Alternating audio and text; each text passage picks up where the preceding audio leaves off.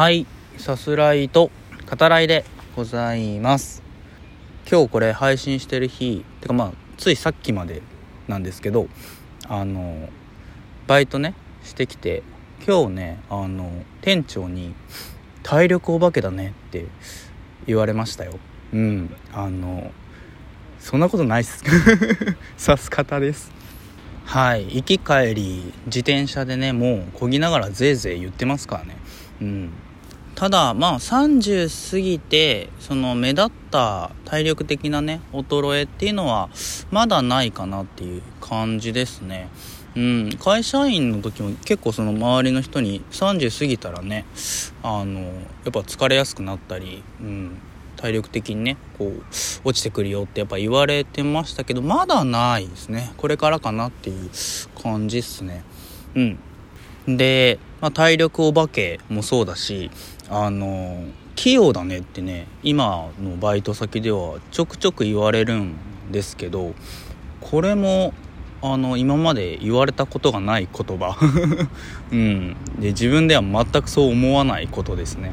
うん。あのまあ面白いなって思いますね。こう職場が変わればその見え方がねうん。全然違うんだろうなっていうふうに思いますね。あとまあ単純にこう今ねそのカフェで働いてますけど、まあ、経験があるからっていうね、うん、今まで働いたことがあるのでそれがまあ生きてるっていうだけなんだろうなっていう気がしますね。はい。で今回は久しぶりですね。平和公園の端っこからお話しさせていただいております。さっきまで雨が降ってて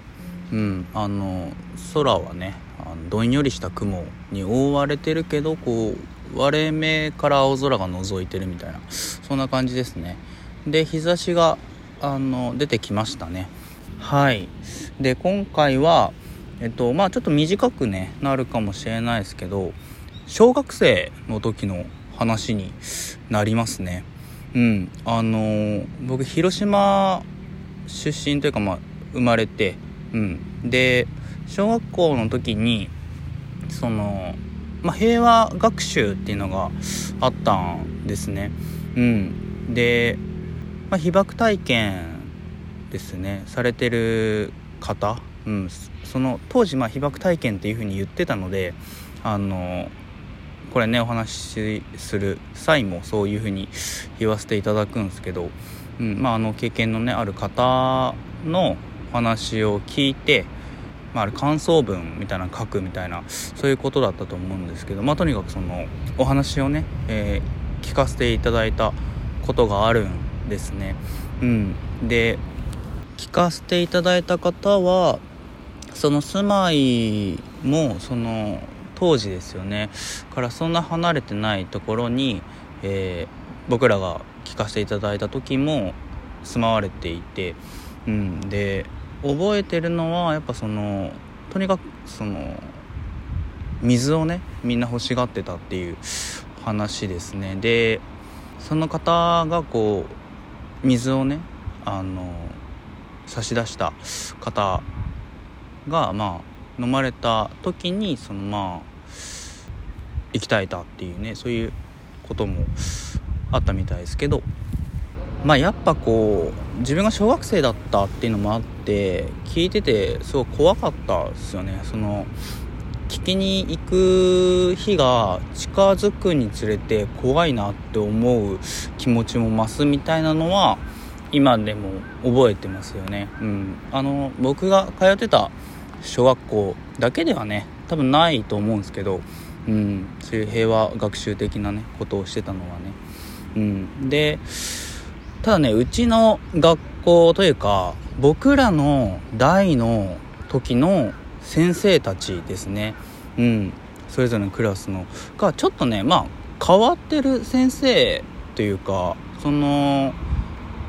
なんすかねこう学校の方針にあんま従わないみたいな。そういうところがあってその先生たちはね特にその平和学習っていうの力を入れてたんですね。うん、というかまあ高校ぐらいまですかね、まあ、大学もそうかな。分かんないけど。あの僕その担任になった先生って結構その政党名から見てもこう変わってんなっていう変わり者が多いなっていう感じの人が多かったっすね。うん。あんまこ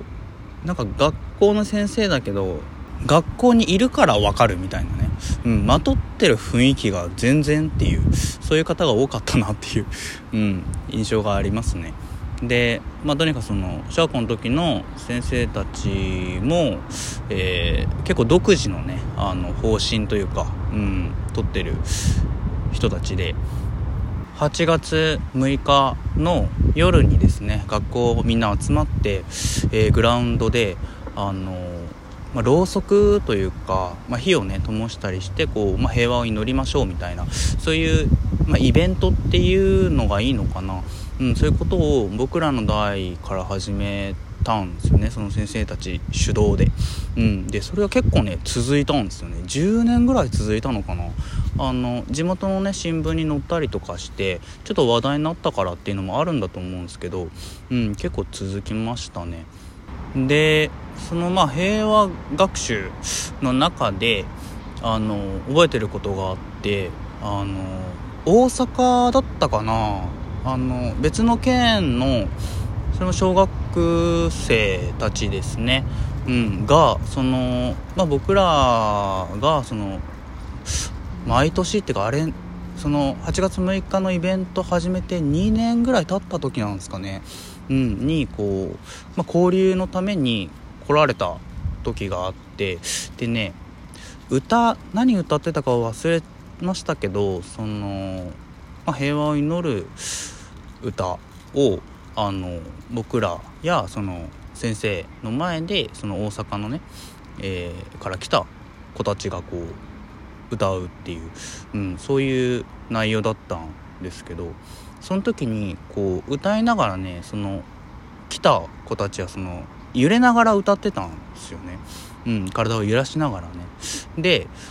まあまあその交流会があってその感想を書きなさいっていう風に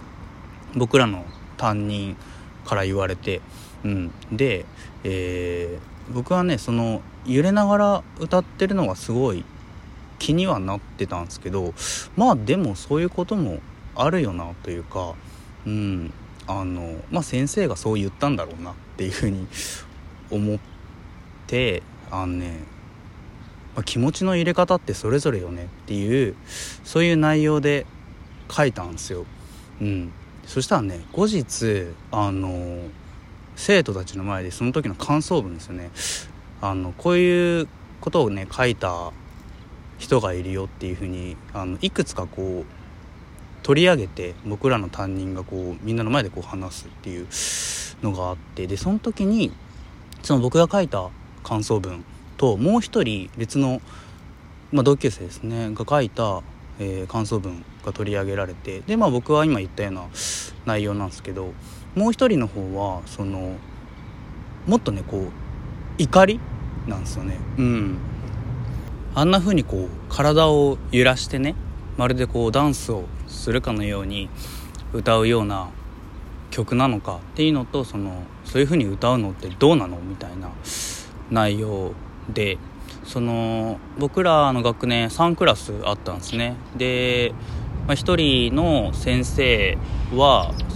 まあ、いわゆる激しく同意ですよね。うんあのその通りだみたいな感じでやっぱ怒ってたんですよね。でまあ僕はその書いて取り上げられた当事者だからっていうのもあるとは思うんですけどまあ、最初にこう僕の感想文紹介されて次にもう一人のね、えー、感想文を紹介するっていう流れだったんですけどなんかねこうお前はあれを許すんだなみたいな空気になったんですよね。僕がそう思ってるだけかもしれないですけど僕らの、えー、クラスの先生はまあ人それぞれだもんねみたいな。そういう風にうん言ってましたね。で僕は怒りとかその許す許さないとかそういう話なのかなっていうふうにその時ずっと思ってて今でも思ってますね。